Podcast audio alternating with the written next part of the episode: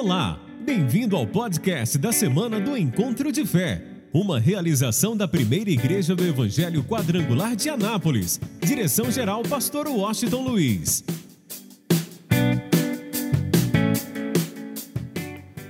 Quantos amam ao Senhor, digam glória a Deus.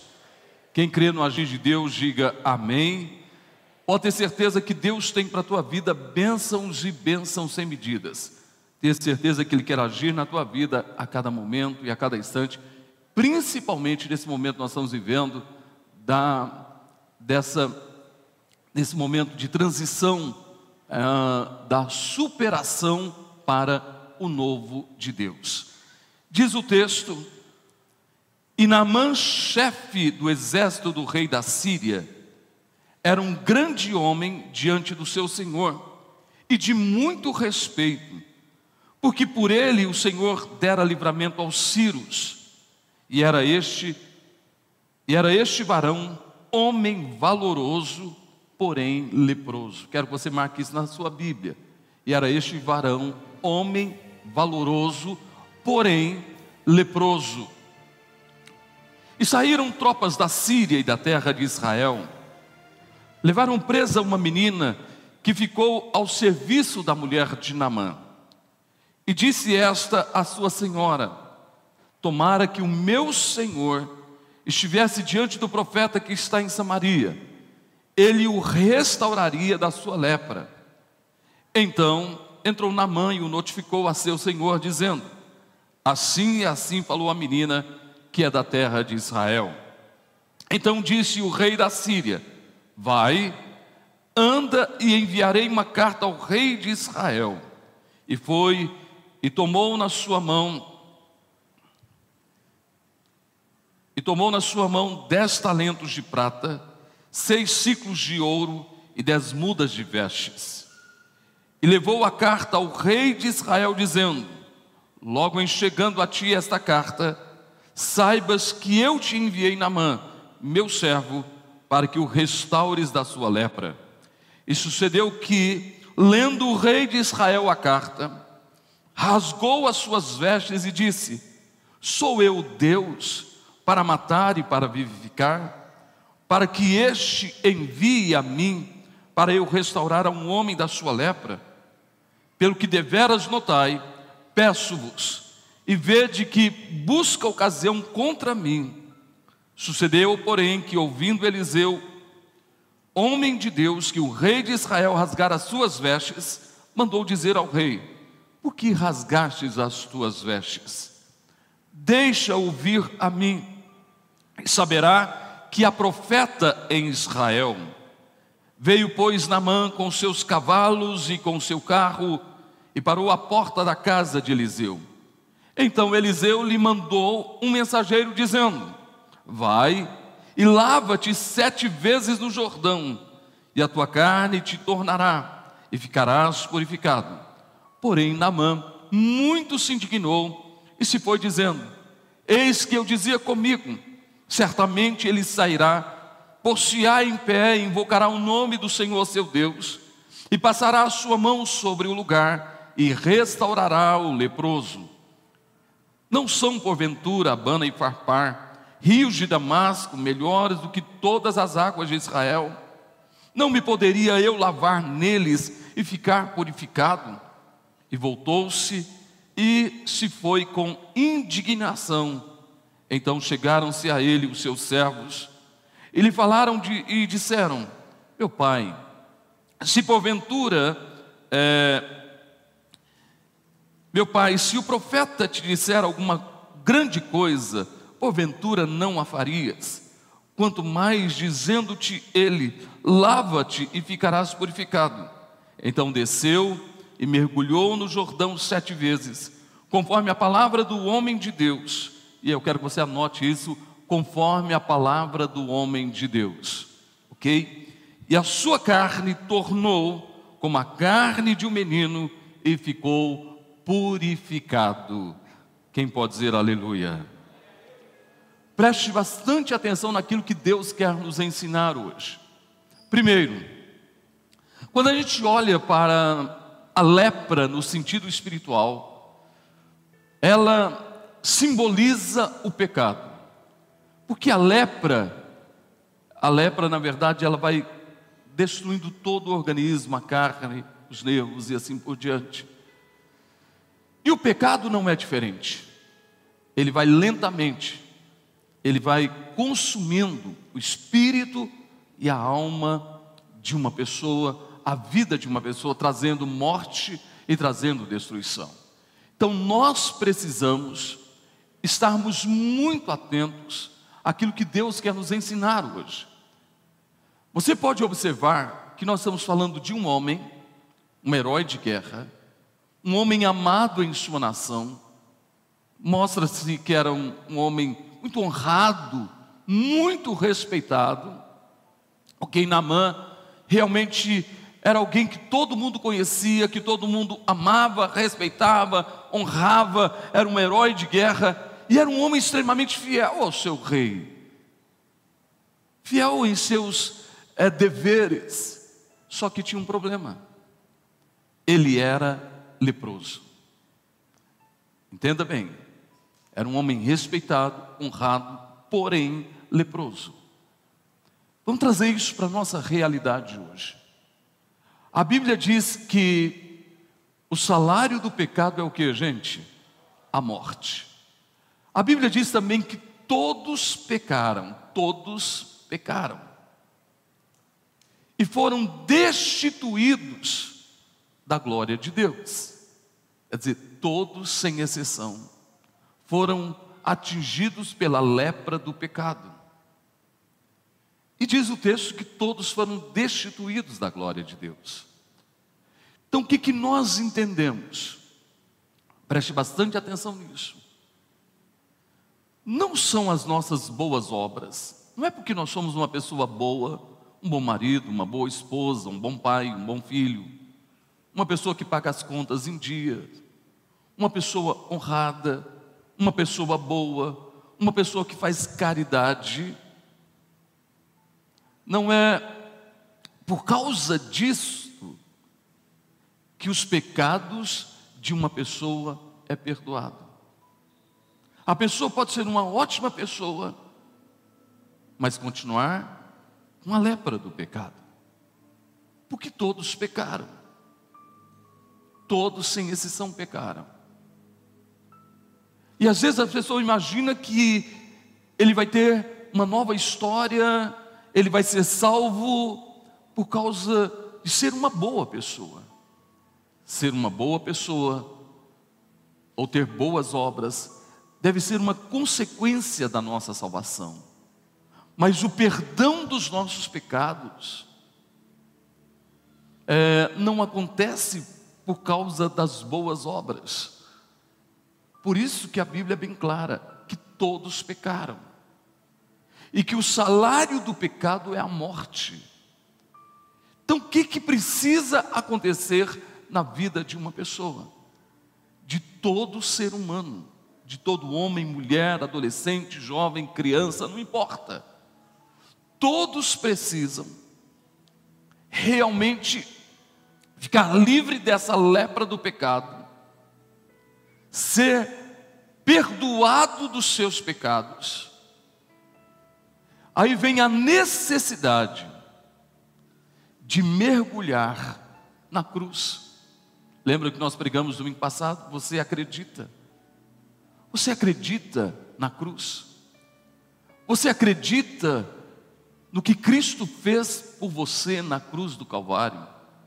Você acredita na mensagem da cruz? Se nós queremos ficar livres da lepra do pecado, nós temos que mergulhar na cruz.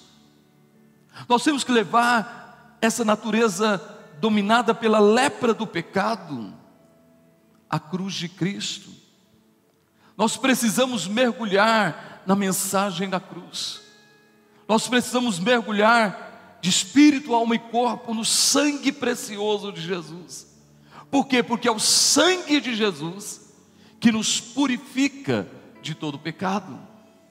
Então nós precisamos disso, de toda a nossa vida, de todo o nosso coração. Então eu quero que você guarde isso em seu coração.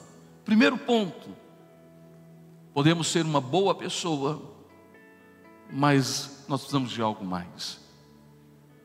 Porque a única coisa que apaga a lepra do pecado é a cruz, é o sangue derramado na cruz, é a mensagem da cruz, é quando nós cremos e nós tomamos posse. Ok, Naamã era um homem honrado, porém leproso. Tinha vencido muitas batalhas e ele tinha trazido de Israel uma menina e levou para sua casa como escrava. Escute bem, na verdade, aquela menina não era uma escrava. Aquela menina foi levada para Israel com um propósito. Ela era, na verdade, uma missionária. E aparentemente, como escrava, mas com o propósito de falar de Deus. Nós vamos guardar algo no nosso coração. Todos nós podemos ocupar uma posição como empresário, como funcionário, como médico, advogado, engenheiro, como pedreiro, servente, seja o que for. Mas isso é uma ocupação. Mas todos, todos nós que mergulhamos na cruz, que tomamos posse da mensagem da cruz, o nosso verdadeiro papel é a missão de pregar o Evangelho de levar boas novas àqueles que precisam. Nós precisamos entender isso no nosso coração. E por isso nós temos que observar o exemplo daquela menina, tirada de sua terra, levada à Síria, estava agora na casa de Namã, do general Namã. E essa menina vendo toda a situação que estava acontecendo com Namã, homem honrado, porém leproso, ela começa a falar de Deus. Ela começa a pregar para sua senhora. Eu fico imaginando todo dia ela falando das maravilhas do Deus que ela amava, do Deus que ela servia. Todos os dias. E ela foi pregando para sua senhora. Nós precisamos aprender isso. Aonde estivermos, nós temos que encarnar a nossa missão de tal forma que a gente possa pregar. Tem muita gente que você pode trazer, pode estar aqui no próximo domingo, que talvez primeiro esteja dominado pela lepra do pecado, não conhece a Deus, não foi à cruz, não foi, teve a sua vida lavada e remida pelo sangue de Jesus, não teve uma experiência viva e pessoal com Jesus.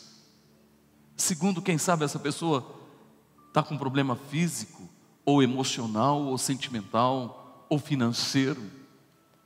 E é hora de você pregar, é hora de você falar, é hora de você anunciar, é hora de você dizer o que aconteceu na tua vida, o que Deus já fez na sua vida. Quem aqui já foi abençoado por Deus? Dá um sinal assim. É hora da gente falar o que Deus fez, como essa menina fez. E ela prega para sua senhora, a sua patroa, e essa mulher começou a receber a palavra, e a tomar posse da palavra. Aí ela chega e diz para o seu marido: Olha, essa menina que você trouxe de Israel, ela fala que tem um profeta lá, que se você o procurar, Namã, você vai ficar livre dessa lepra. Você pode ter certeza disso. Gente, a mensagem dessa menina foi tão forte foi com tanta convicção que Naamã não pensou duas vezes. Ele procura o rei, pede autorização para ir a Israel, para procurar o profeta. Aí o rei escreve uma carta ao rei de Israel, dizendo: Olha, quando você receber essa carta, eu estou te enviando o meu general Namã. Ele está indo aí para ser curado ele é leproso e ele está indo lá para está indo aí a Israel para ser curado. Escuta bem. Namã viaja, prepara prata, ouro e vestes caríssimas para ofertar ao rei para ofertar aquele que iria lhe curar daquela lepra. Quando o rei de Israel, Namã chega em Israel, o rei de Israel recebe a carta, ele entrou em desespero.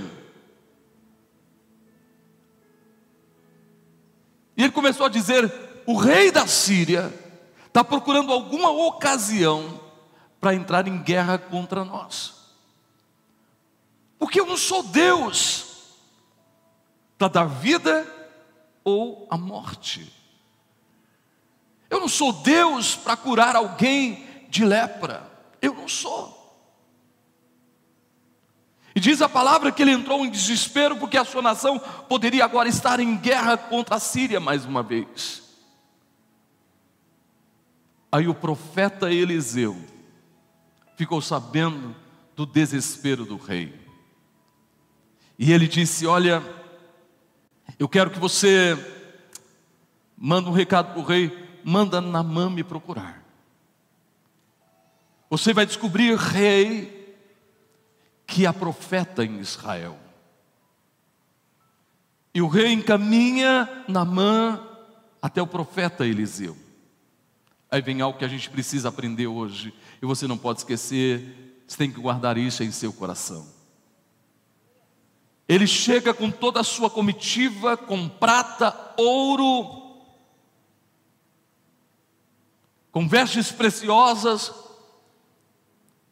e chega diante da casa do profeta Eliseu. Bate na porta. Aí um moço atende, o discípulo de Eliseu atende. Chega para Eliseu e diz: Olha, profeta, o general Namã, general da Síria, um herói de guerra, um homem importante na Síria, está aí e ele veio para ser curado. Aí o profeta Eliseu diz assim: Ok, diga para ele que vá ao Jordão e mergulhe sete vezes no Jordão. Aí o moço, o discípulo de Eliseu, chega para Namã e diz: Olha, general, o profeta disse para você mergulhar sete vezes no Jordão e você vai ser curado. Quando Namã ouviu isso, ele ficou indignado. O orgulho se manifestou na vida dele. Sabia que o orgulho é um perigo na vida das pessoas. O orgulho impede as pessoas de se tornarem dependentes de Deus. O orgulho impede as pessoas de conhecer a Deus como Ele verdadeiramente é. O orgulho impede as pessoas de se tornar totalmente dependente de Deus. O orgulho impede as pessoas de alcançar o milagre. O orgulho impede as pessoas de alcançar a vitória. O orgulho impede as pessoas de ter as portas abertas. O orgulho impede as pessoas de ver a glória de Deus. Quando Namã ouviu isso, o orgulho subiu na sua cabeça. Ele disse: Espera aí, quem é esse profeta? Eu pensei, eu pensei, que o profeta viria ao meu encontro, iria orar ao seu Deus, iria passar a mão sobre o leproso e eu ficaria curado. Que, que Namã queria? Namã imaginou ele o general da Síria, um herói de guerra, com toda uma comitiva saiu de sua nação até Israel e o profeta nem saiu para conversar com ele. Pensa bem o que passou na mente, na cabeça de Namã. Sabe o que Deus está dizendo para nós? O que Deus está nos ensinando? O homem de Deus, o profeta de Deus, não vive bajulando ninguém. Eu vou repetir. Não importa sua posição social. Não importa se você tem mestrado, doutorado, pós-graduação, um monte de coisa. Deus está dizendo que você não deve procurar bajulação. Porque muita gente quer ser bajulado, quer que o pastor bajule. O pastor está sempre ali bajulando, né? deixa eu usar uma linguagem meio popular, puxa no saco. Sabe o que está dizendo para nós hoje? Que você não deve querer ser bajulado. Tudo que você precisa é receber a palavra de Deus para a tua vida. O que você precisa é receber a palavra do homem de Deus, a palavra que está sendo ministrada. Não em nenhum momento queira ser alguém que as pessoas vivam te bajulando mas seja alguém que recebe a palavra. Deus está dizendo que nós precisamos receber a palavra, aquilo que Deus está nos dando como direção nesses dias, nós precisamos viver isso intensamente. E eu quero que você entenda: não queira, pelo amor de Deus, que alguém te bajule, mas aquilo que o homem de Deus aquilo que o profeta está trazendo à tua vida, é o que você tem que fazer. Olha só o que Namã fez, ele ficou tão indignado, diz: Olha, eu não estou entendendo esse profeta, ele está dizendo para mim descer no Jordão, as águas do Jordão são lodosas, e quem conhece, eu já tive lá algumas vezes, as águas do Jordão são lodosas. Os rios da Síria são melhores do que os rios, as águas são mais limpas do que os rios de Israel. Eu simplesmente, ele poderia me mandar é, mergulhar no rio Abana ou Farpar, que são águas limpas, puras. Mas ele está mandando eu mergulhar no Jordão, água lodosa, nem me atendeu, nem falou nada comigo, só mandou um recado. Sabe qual é o problema de muita gente? Que acha que o caminho dele é melhor que o caminho que Deus lhe deu. A direção dele é melhor do que a direção que Deus está lhe dando. E Deus, eu quero que você entenda, o profeta poderia dizer apenas para Namã: Namã, fique limpo, e a lepra iria desaparecer. Mas Deus deu uma direção ao profeta para que desse a Namã. Seria um processo, e um processo até de tratamento na vida de Namã o orgulho, a soberba tinha que cair por terra, ele tinha que se tornar 100% dependente de Deus e fazer aquilo que Deus havia dado a ele como direção, através do profeta. E ele resolveu ir embora sem mergulhar no Jordão, mas Deus é fantástico. Deus jamais desiste do milagre que Ele tem para as pessoas.